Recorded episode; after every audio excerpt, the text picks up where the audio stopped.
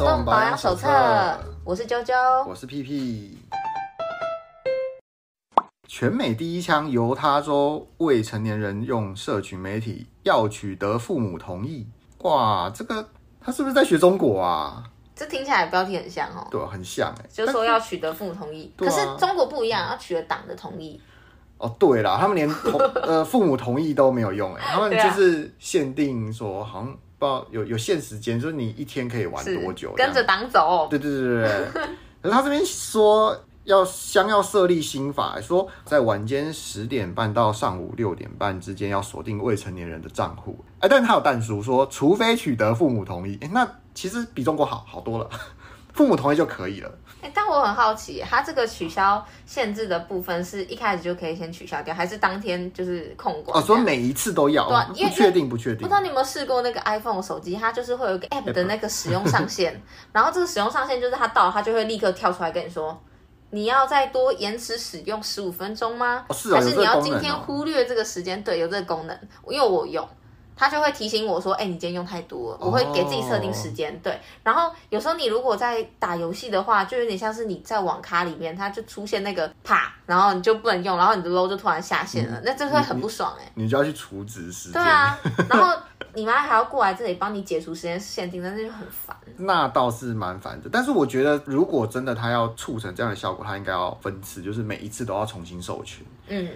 对吧？但是如果以方便形式的角度来讲，就一个形式，那他可能永久授权。我觉得啦，我觉得他的这个利益在哪里？他利益其实当然最主要一定是他们中心思想是声称要保护未成年。嗯，但是我们反过来想。他是不是把责任再丢回到他们父母身上？因为不管发生什么事情，最后说，哎、欸，可是父母同意嘞，那这是你的责任，这不是国家。哦，有点像哦，是。但我觉得他他的第二项比较有显著的效果吗？那就是说，他说社交媒体公司也被禁止在公开搜寻结果中显示未成年者的账户，不能向未成年者账户下广告。其实这我觉得不错哎。对，因为。这样他就不会广告抖音，不是，就是他们也会用啊。就是他会这个东西反而是严格的禁止了很多，就是未成年者他摄取资讯的管道，因为广告是以各种形式的媒介飞向那个使用者的。那第二点，他这个小第二分支是不能向未成年者账户下广告。这样反倒会让我申请一个未成年账户，这样我就没有广告了。哎、欸，很棒，对不对？欸、我看 YouTube 直接跳过，我不用付钱，我我我是 未成年者，我直接跳过。但你会有很多东西不能看啊？对，就是如果他设设十八禁，就是黄黄标，我就不能看。对啊，你都不通不能看。好吧。好吧，那其实也没有赚太多。对，没有赚多。可是，哎、欸，这个其实真真实的效果到底会怎么样？就是说，假设这件事情是好的，然后假设全世界都在套用这件这个东西，然后变成说，所有小孩、未成年者他们的视听会被严格的被他们父母控制。但但是时间呐、啊，我觉得媒体媒介的话是很难控制，但是时间上来讲会严格被父母控制。其实我们我们回想一下，这不就是过去的大家吗？对不对？当我以前的媒体是电视的时候，对不对？这就是过去的大家，因为反正电视关起来，你也不能去开。嗯，我觉得其实用限制的方法都比较消极啦，因为你你假设限制好，你一直限制到你十八岁，那十八岁以后他就开始要做这件事情啦。对。对啊，所以我觉得比较好的方法其实是父母，哎、欸，因为我不知道你有没有看过很多种影片，嗯、例如说，假设我们今天有一个 YouTuber，他一直做一些很白痴的事情，嗯、然后有的人就会骂说，这个 YouTuber 怎么这么烂啊？他这样子弄我小孩都学他，怎么教我的小孩？我怎么教小孩学这个不三不四的东西？对，怎么办？但我的疑惑是，虽然说他这样子做，他是公众人物，他不应该这么做。嗯他有他一定的必须要影响力，对他有一定影响力，他必须要自己约束自己。可是说真的，你的孩子会去接触什么东西，你应该要去教他。我我觉得这种东西就是什么，就是未成年前都是保护级的概念，就是对，呃，保护级就是哎，大家知道保分级制度吗？保护级就是十二岁以下，你就要家长陪同观看。是像这些资讯，我觉得。比如说在电影上，欧美比较多啦，但 Netflix 上面也常蛮蛮常出现，就是一些露点的镜头啊。哎、嗯欸，我妈小时候看那些保护节，我其实没睡着都在偷看，然后那好血腥，我好害怕哦。哦血腥，对。但我我的意思是说，比如说血腥还好，我觉得血腥在毕竟在新闻上就有了，但是露点的镜头，我不晓得现在的家长会怎么处置啊。嗯、但可能比较传统的社会说啊，小孩子不要看。但是如果你的小孩是女生，哦，就算是男生，这这两个东西都长在他的身上，嗯、他他到底是不要看什么？对啊，我不知道你有没有看过那个那个，你你知不知道有一部剧叫做《熟女养成记》？哦，有有有。对，然后它里面有一个剧情的部分，嗯、就是因为他们那个年代又比我们更更久远以前，嗯、对，然后他们那时候要租 DVD 啊，反正就是那个主角陈嘉玲她的爸爸妈妈，他爸爸去租 DVD 的时候租的那个 A 片，嗯，然后这个 A 片的名称叫做什么？白雪公主战七个小啊，不重要啦，反正就是 DVD。然后那时候在看的时候，他们不能放错，就放成那个 A 片。然后之前一看的时候，他就是想说，这到底是什么东西？他想看啊。然后他就问了他们说，这个他们是在干嘛啊？然后所有人，所有家长全部傻住，就吓烂了，就是怎么办？所以他在看的时候，没有人在看这个小孩在看什么？大家一起在看电视，然后啊，没有人卡掉吗？没有，就播下去。对，大家傻傻眼了，哦，吓到，然后东西都掉了，他说啊，怎么办？然后赶快过去把它切掉的时候。小朋友当然就问啦，刚刚那个是在做什么啊？然后阿妈看大家都是废物，都不敢讲，不会讲，他阿妈就直接说，他说他刚刚这样子是在他是在帮他吸毒啦，就是那那个台语怎么讲？Q Q 耶豆哦，我不太会讲台语，对，就是帮他把那个毒吸出来之类的，我有点忘记那个详情，反正就是说要把他把那个毒吸出来，用一个谎言去掩盖这个事情，对，这样，然后所有人就傻眼，就说你怎么可以跟？小朋友说这个东西，但是啊，我第一个不合理的地方是，如果是 DVD，它放下去，应该是在前戏，对不对？对对对对对对，他应该在演演那个七矮人。那可能是直接剪啊，也有可能是那种就是航空版、航空特别剪辑版，对之类的。然后就一开始就开始在在吸毒，一开始就开始在打篮球，对对对之类。他说他说他那个什么受伤了，要帮他把毒吸出来，然后就超莫名其妙，我觉得超好笑，就是。这真的是可以闹出笑话，但说真的，小孩你要说他不懂嘛？哎，错了，小孩其实知道。对啊，就就算他不知道，他也会想办法知道。就是你没办法阻止他一个一个人类去学习新事物。对我，我觉得比较好的方法，其实应该是你可以带着孩子去认识。对啊，对，但是这里扯远了。但是通常等到家长愿意教这个东西，通常他们都学过了，就算就算没有在学校学过，也都。大家对啊，那个同学之间自己教学相长。对，而且我们那个年纪，我们那年纪，我是那个还有 Fussy，我不知道你知不知道？我知道，应该知道。对，就可以下载东西。然后呢，下载下来的影片，明明那个标题就很正常，然后就因为它都是抓别人大片，但是里面内容都是 A 片。对，它是抓别人的电脑的东西，然后你抓下来之后，你发现，哎，标题明明是要点进去之后，哇啊，太恐怖了！就我第一次看到尾随下烂。然后你是想下什么？最最。嗯，你想你想笑什么电影还是卡通？就电影之类的，我猜的啦，还有卡通那类的。然后结果点进去之后就死定，而且旁边还有我弟，我弟更小。那一起看啊！我没有，我赶快把它关掉，我吓坏了，我赶快擦擦擦擦擦擦，搞一点，因为你知道姐姐就会觉得说那个不行，不能这样子害到弟弟。对哦。在这节目听起来很像地控，我不是，对，没有，我只是要保护这个未成年。虽然当时我也未成，但我至少已经明智有点开了嘛，对不对？然后我就下烂。所以我意思是说，如果你父母有告诉孩子说那是什么东西的话，其实小朋友在看到那个东西比较不会吓到，或者是过度好奇，那样反而不好。我觉得还是教育啦，对，就是我不晓得现在健康教育放下放到几年级了，但大家。如果是为人父母的，真的是机会教育啊，跟及早发现、及早治疗。对啊，因为你不教的话，其实他们还是会乱学。你不教，网络上有很多人想教。对，而且是真的是乱学。对啊，我们扯远了，扯远了。所以就是刚刚说到说不能不能对这些未成年账户下广告，啊、然后他们呢也有时间限制，不能随便的想玩电脑通宵就这么做。不是、啊，应该是那个吧，账户啦，就社群账户啦。嗯，就是我觉得玩游戏其实。还好啦，重重点是他们的社群账号。可是其实社群账号很吊诡，就是你知道社社群媒体它是全球性的媒体，是那基本上在这个上面是没有时间限制，就是你这边就算是早上，对面可能也是晚上；你这边是晚上，哦、对面可能是早上，所以限制使用时间有没有办法有效隔绝他们吸取其他的不良的知识？我觉得没有办法，顶多就是什么，顶多就是让他们早睡早起。不要不要熬夜，早睡早起，我觉得是不可能啦。小朋友就是他们想睡就睡，想起就起，就是不要让他们刻意去为了这个熬夜。嗯，那、啊、我觉得没有用啊。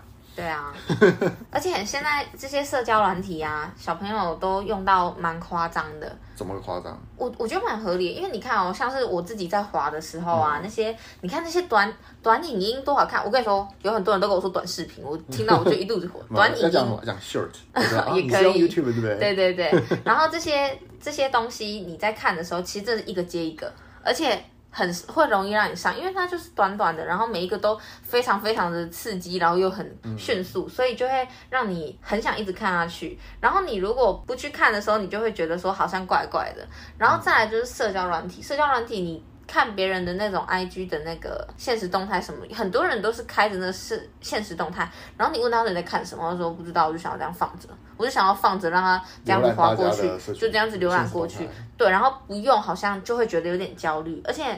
例如说，那个有讯息跳出来的时候，就一直想要忍不住想要拿手机起来确认查看，说是不是有人密我啊，还是干嘛？可其实没有，没有对，其实更没有，对，只是 麦当劳抱抱还是什么什么什么 Line Today 之类的，对，所以就是社交团体，它其实是会让你上瘾的。然后你又是小朋友，有时候你更难察觉自己上瘾的这件事情。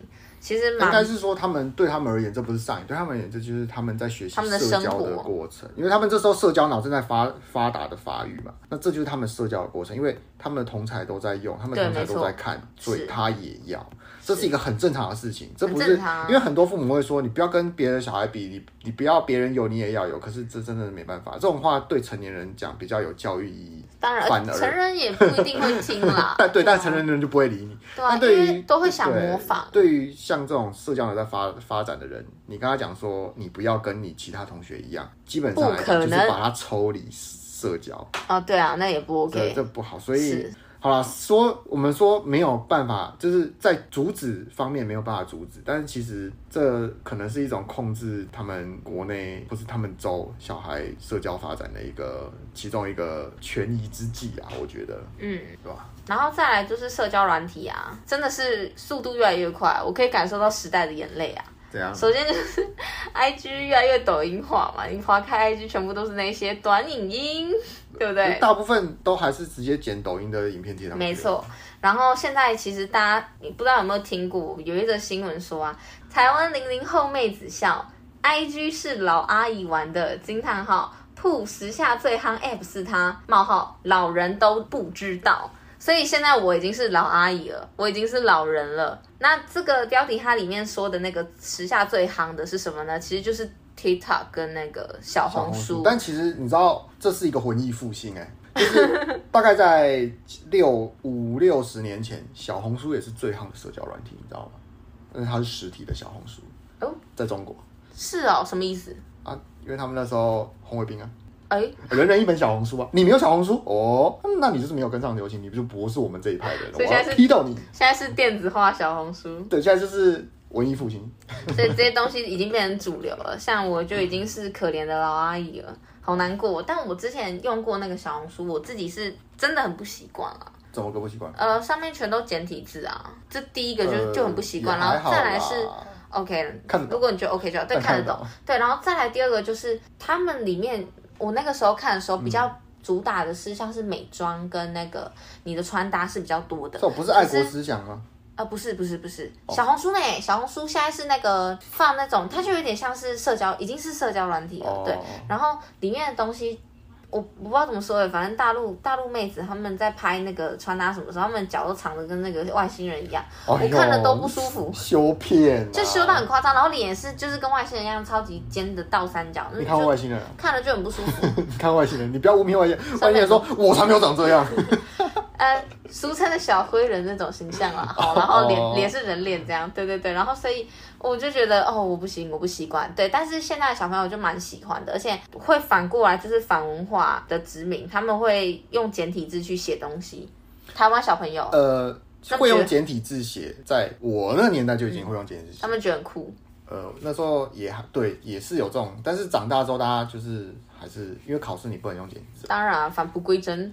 但如果以后不考写字的话，那哎，对啦，所以是其实社群媒体真的会很影响一个新新世代的文化，这样。嗯，刚刚聊了这么多社交软体，突然觉得好饿哦，哦好想吃薯条哦。真的，哎，我跟你说，你知道最近那个麦当劳他们发那个新的点点卡是 BTS 的。点点，嗯，点点卡是干嘛的？点点卡是点点卡，说错，甜心卡，甜心卡，甜心卡。叫他们有那个一个叫什么名字？叫新的。我我记得他以前不是有五十块，然后叫什么一加一嘛？嗯，他们现在出了新一加一。哦，我不喜欢。然后又出了新甜心卡，就是把好像很多好康都不见了。对啊，越来越贵。但是真的薯条还是必须吃啊，真好好吃哦。虽然我们很喜欢这个薯条，不过呢，有的人就深受薯条其害。哎，薯条怪怪的。女吃下肚，嘴里起水泡，后半生毁了，获判两千两百七十万。这是怎么样的一回事呢？是发生在澳洲，有一名母亲带着她的儿子前往连锁素食店购买餐点，然后却发现薯条吃起来有一种怪味，不但出现刺痛感，甚至开始呕吐，嘴里长出水泡。那其实原来是这个薯条上面撒的不是盐，而是具腐蚀性的氢氧化钠。然后根据法院宣判，最后他获得一百一十万的澳币，大概就是新台币的两千两百七十万元这样。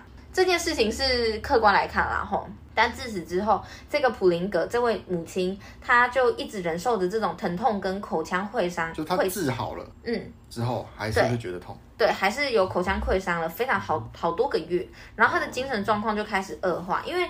你的口腔溃伤很严重的话，如果你吃太热、太冷、太咸的食物，你嘴巴都会有刺痛感嘛。嗯、然后嘴巴痛是一件很不舒服的事情，所以他只能吃清淡食物，而且他开始不再相信别人为他准备的饭菜。人与人之间的信任，信任已经破坏了。然后甚至他还拒绝参加家人的婚礼，所以代表说真的是对他身心对对他身心受到非常严重的影响。嗯、然后再来就是他在二零一五年被公司裁员之后，又一直找不到新工作。啊他等下，他裁员跟这件事情有关吗？不好说，不一定，因为这种东西我们其实很难去界定嘛。哦、但反正最后他还被诊断就是罹患了这个神经病态性疼痛，还有创伤压力症候群，就是我们最近很常在探讨的 PTSD。嗯，对。那其实这种外食鬼故事，我们自己也是遇到蛮多的啦。但这真的很夸张哎。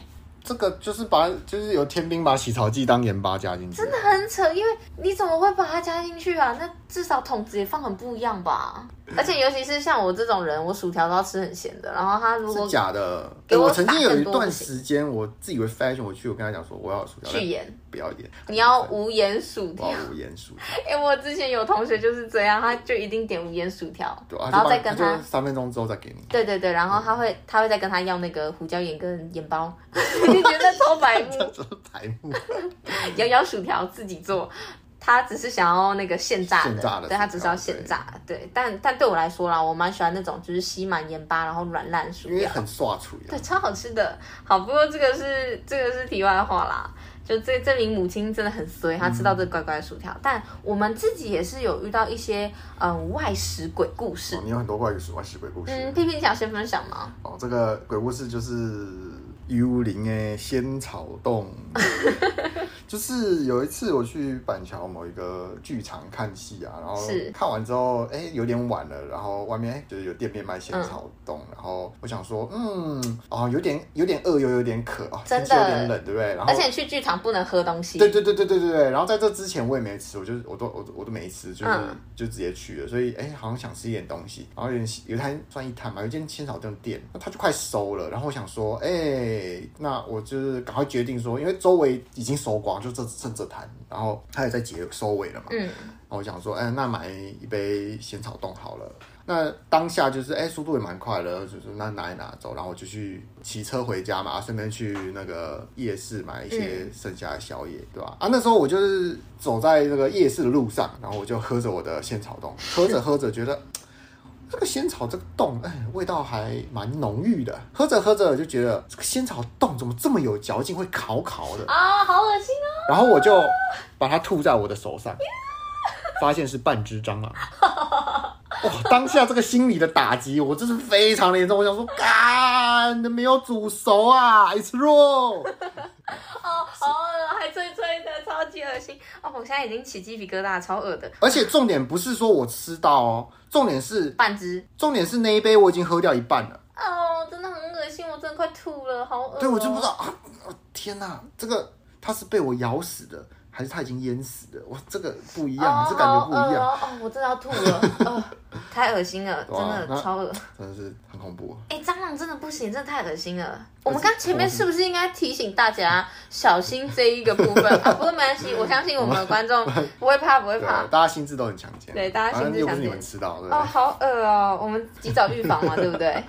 超恶心，我自己是完全不能接受啊！我自己个人是吃过很多乱七八糟的东西，什么头发啊，然后什么那个洗洗那个锅子那个钢钢丝绒那种。哦，哎、欸，我在国小的时候，曾经我在我的营养午餐里面，就是以前营养午餐其实就是菜都是固定的嘛。嗯。然后有一道菜大家一定很经典，就是芹菜，比较粗的芹菜，切块炒红萝卜。嗯。然后有一天呢，我就哎、欸、很兴奋，我要吃午餐了，我想要。因为一般芹菜都是绿色的嘛，对不对？然后有一些放比较老会变黄，对不对？那一天有一片芹菜就特别的黄，然后我就拿起来一咬，哎，今天芹菜怎么这么有，不是这么有嚼劲？因为一般芹菜都是脆脆的，会烤烤烤嘛，怎么这么有嚼劲？我不信，我就大力的再咬下去，哎，真的是有嚼劲，咬不断呢。我快呕吐了哦。然后我想说，算了，咬不断我就把它吐出来。嗯，它是一块切的很像斜切，我切的很漂亮，斜切芹菜的。黄色塑胶管的一片哦，水管哦，还好水管虽然很恶心，但是没有蟑螂恶心。不是，我觉得这个比蟑螂还恶心，因为至少至少有生物会去吃蟑螂，没有生物会去吃水管。可是那是活物，我觉得好恶哦，不行啊，反正蟑螂对我来说是心理阴影。不是，因为水管我我认为比较脏的原因，是因为水管如果再使用，里面没清是也很恶啊。如果它都放在地上滑来滑去，都是那些喷，然后脚印踩来踩去。但当下我是没有反应想这么多，我只觉得说，这到底什么东西啊？嗯，等我长大之后看到那个一圈一圈黄色水管，然后在地上，就是有幸去到中央厨房看到这种东西的时候，我那时候恍然大悟，原来我当初吃到的是这个啊！超恶！它到底怎么跑上砧板，被切成像芹菜一样，然后再丢进芹菜里面炒？没关系啊，一定还有很多幸运的小朋友跟你一样，也都吃到那个东西。好恶哦！好，OK，那我这边。要分享的一个是呃朋友的鬼故事啊。哦朋友。对，因为有一天我在看那个韩国短漫的时候，嗯、然后他那个短漫的系列就是他会用不同的动物拟人化，哦、然后叫做动物，应该蛮多人看过，对对对，动物男友、动物女友这样子的系列，嗯、然后其中有一集我觉得简直是恶意满满，嗯、他是蟑螂男友。超级恶心，然后我就我就把它，我就觉得这那么恶心，不能只有我看到，把它录下来，然后放到那个我的现实动态。然后我同学就因此呢，我们就聊了一下这个蟑螂的部分。嗯、对，然后他就跟我分享一个可怕的这个外食鬼故事，蟑螂篇。对，然 后他就说他有一天他跟他妈妈去吃饭的时候，然后烫青菜里面就有一个。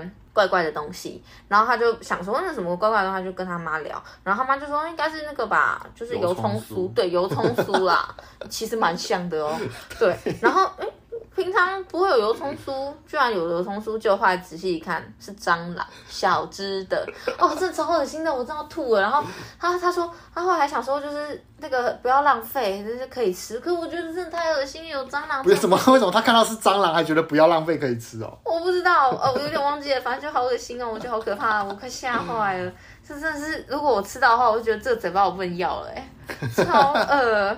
我光是之前有一次那个我的。我的袜子里面，它应该是丢进洗衣机之后，你肯定没有蟑螂还是干嘛，反正就是有嘎到蟑螂，然后里面有那个蟑螂的那个，对，然后我穿了那个袜子之后，它就在我的脚里面，就是它是已经成碎片了，然后但是就脆脆，我那时候就有不想硬感，你对你，你的脚这么敏感，对我我的那个感官很敏感，我感受到我就不对，我就在那个火车站的时候把我的鞋子脱掉，然后把那个袜子脱掉，我就一直觉得心里有阴影那种感觉，嗯嗯我就觉得怪怪的，我把它脱下来。真的是蟑螂，那我不会不会不认识，就是它虽然是残渣，但我知道那一定是蟑螂。蟑螂碎片。对，然后我就用酒精狂消毒我脚，然后把那只袜子丢掉，我就不穿袜子，我直接穿鞋子，我不管，我把那袜子丢掉。我不管，就超恶心的。对啊，我就觉得超恶心。我那阵子我对我的脚就是能离多远就离多远，超恶心。所以我觉得吃到蟑螂真的是很可怜，真的太恶心了。哇，真的是满满的蟑螂。对啊，太恶了。有认识过，他是。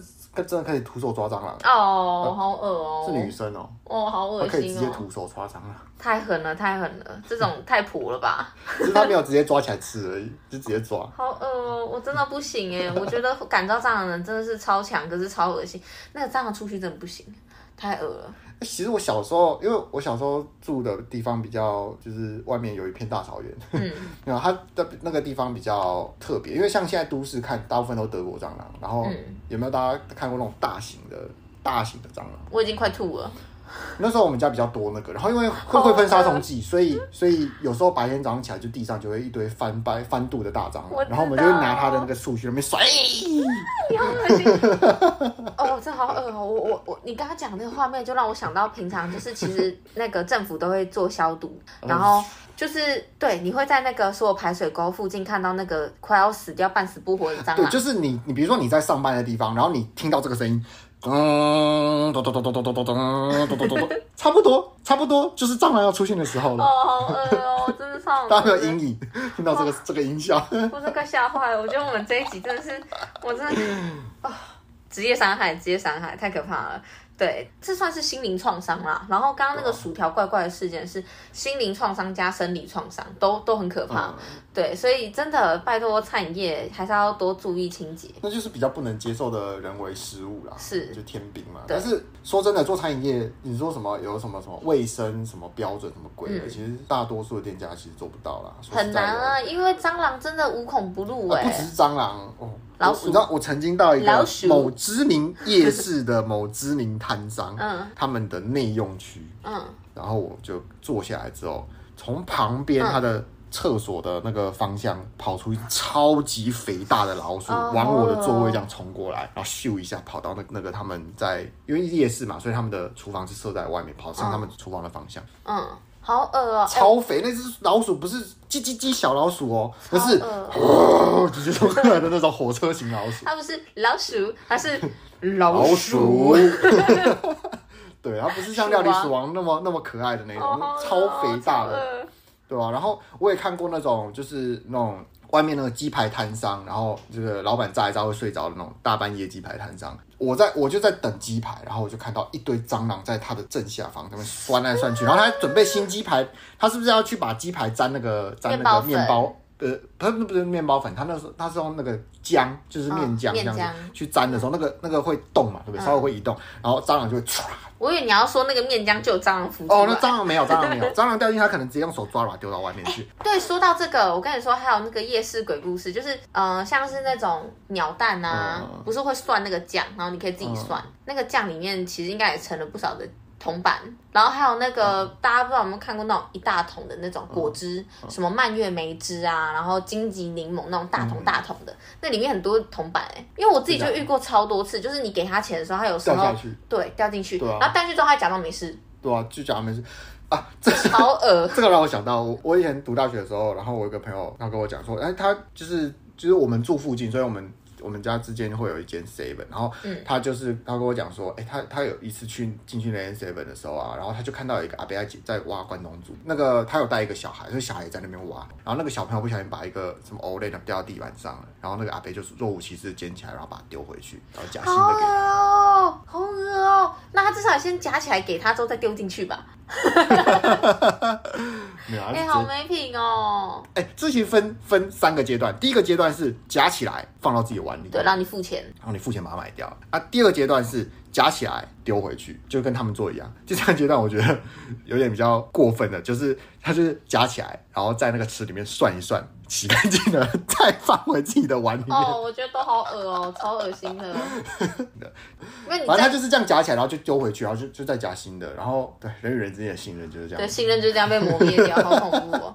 好啦，我觉得今天鬼故事真的也听够多了，我整个鸡皮疙瘩消不掉啊，超恶心。我信任已经刚刚被一瞬间被泯灭掉了，啊、大概跟那个找那个遥控器的这个程度差不多。然后其实没有啊，我觉得关东煮就算它不这么丢，其实也是很脏的啦。应该是啦，就是比如说亲身经历啦，就是比如说我换我们家的净水器的时候啊，那那个两边水管拆开来，里面其实都脏，也都很脏啊。对啊，呃、是两边哦，也就是说你可能会觉得说进水口有脏东西很正常嘛，对不对？没有，它经过过滤器的出水口也都是脏东西。嗯，好恶心。所以我觉得有些东西就是你不看到就没事。对啊，眼不见为净。心里还是很健康干净。就算是台北市的下水管道也是多脏的，自来水管对啊，就是不干不净，吃了没病嘛。对啊，对啊。那祝各位观众也都可以吃了没病，就是还是健健康康，然后最好不要吃到这些恶心的东西，对，不要遇到这些鬼故事。听听知道也当做不知道，对，假装没事。不是假装，就是你不知道这件事情。对，不然这今天烤烤的这个油葱酥，烤烤有味。好饿哦。好啦，那今天。感谢大家的 收听。谢谢大家